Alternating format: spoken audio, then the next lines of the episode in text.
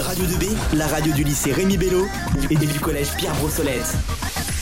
De retour sur Radio 2B, je suis en compagnie de Candice, Leïla, Lison et Adèle pour euh, l'émission euh, pour faire valoir ses droits politiques en tant qu'émigré.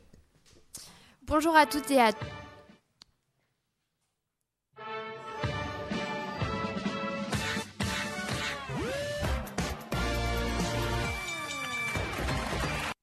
Bonjour à toutes et à tous, c'est Candice et Leïla et bienvenue sur Radio 2B. Aujourd'hui, nous accueillons Adèle et Lison qui vont nous expliquer comment faire valoir ses droits politiques en tant qu'émigré.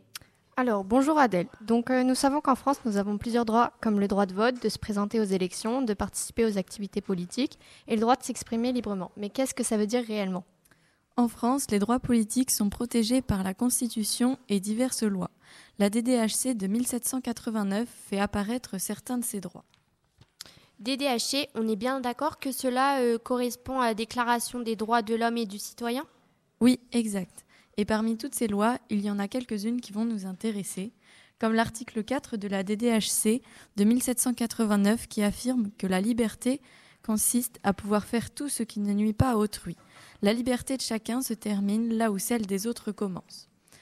De plus, L'article 10 de la DDHC du 26 août 1789 affirme que nul ne doit être inquiet pour ses opinions. Ensuite, en théorie, le droit de manifester a été reconnu dès 1789, la Révolution française, avec la DDHC. Cependant, le droit de manifester est encadré par la loi du 30 juin 1881 sur la liberté de réunion. La loi du 30 juin 1881 autorise la liberté de se réunir.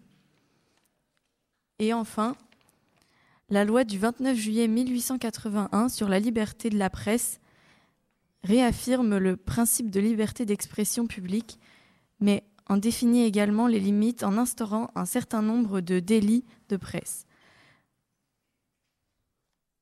Bonjour Lison, nous allons maintenant nous intéresser aux droits internationaux d'asile, notamment DH, droit d'asile, notamment en France.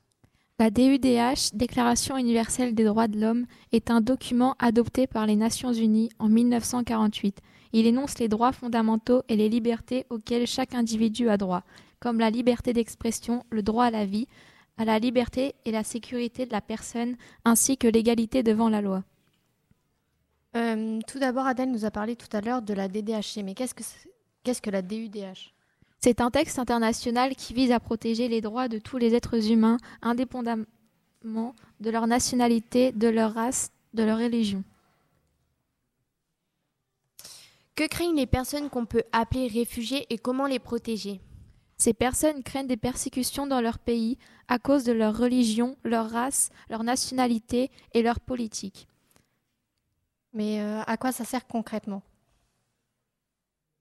Euh, L'OFPRA, euh, Office français de protection des réfugiés et aux patries, examine la demande. Et que se passe-t-il si la demande n'est pas acceptée? Si elle est rejetée, le demandeur peut faire appel au CNDA, Cour nationale du droit d'asile. Le CNDA va donc tout examiner et va, et va prendre une décision finale. Si la demande est rejetée, mais que les risques de persécution sont présents, le demandeur peut se voir accorder une autre protection. Aurais-tu un exemple pour illustrer tes propos? En 2022, la France a reçu plus de 130 000 demandes, euh, dont les 130 000 demandes, 56 000 ont été acceptées. Sur ces 42 demandes acceptées, un petit nombre correspondent à, des réfugiés politiques. Pour les autres, ce sont principalement des migrants venus pour fuir leur pays. Bien. Euh, passons au flux migratoire. Donc déjà, qu'est-ce qu'un flux migratoire? Les flux migratoires sont des déplacements de personnes d'un pays à un autre. Ils peuvent être dus à plusieurs raisons comme de nouvelles opportunités économiques, l'échappatoire à des conflits ou à des persécutions, ou encore la réunification familiale. Les migrations internes et les migrations internationales sont les deux principaux types de flux migratoires. Les migrations internes se font à l'intérieur d'un même pays. C'est lorsque des personnes se déplacent d'une région à une autre. Alors que les migrations internationales, quant à elles, impliquent le déplacement de personnes d'un pays à un autre. Ces flux migratoires peuvent être réguliers, c'est-à-dire que les personnes se déplacent légalement en ayant les autorisations nécessaires, visa, permis de travail, droit d'asile, etc. Pourtant, il existe aussi qu'ils soient irréguliers. Dans ces cas-là, les personnes traversent les frontières illégalement. De quelle région du monde proviennent ces flux migratoires? Les flux migratoires en France proviennent de plusieurs régions du monde. Les principaux pays migrants en France sont généralement situés en Afrique, plus particulièrement les pays du Maghreb tels que l'Algérie, le Maroc et la Tunisie. Et euh, où vont-ils généralement? Les destinations en France des migrants sont souvent Paris, Marseille, Lyon et Lille en raison des opportunités économiques et des infrastructures disponibles. Cependant, les migrants vont aussi dans d'autres villes, régions de la France. Si on prend l'année 2020, que peut-on en déduire des flux migratoires? En 2020, selon les Nations Unies, les migrants internationaux représentent 280,6 millions de personnes, soit 3,6% de la population mondiale. Les migrations se font principalement entre pays à fort niveau de développement. De manière générale, la majorité des mouvements migratoires sont internationaux. En 2020, 52,5% des migrants internationaux ressortissant d'un pays d'Afrique vivaient dans un même pays. C'est également le cas pour 60% des migrants internationaux qui ressortaient d'un pays d'Asie et 70% pour ceux d'Europe. Bien, alors euh, Lison, vous avez parlé tout à l'heure de réfugiés, mais est-ce qu'il y a des personnes connues qui ont dû fuir leur pays et euh, pourquoi? Oui, comme euh, Alexei Navalny, né le 4 juin 1976 à Moscou. C'est un avocat et militant politique russe. Il est fondateur de la fondation Anticorruption. Il est connu pour son opposition au président Vladimir Poutine. En janvier 2022, son nom est inscrit sur la liste des personnes terroristes par l'Organisation fédérale russe de contrôle des transactions financières. Il est à nouveau condamné en mars 2022 à neuf années d'internement en régime sévère. Et en août 2023, sa peine est portée à 19 ans.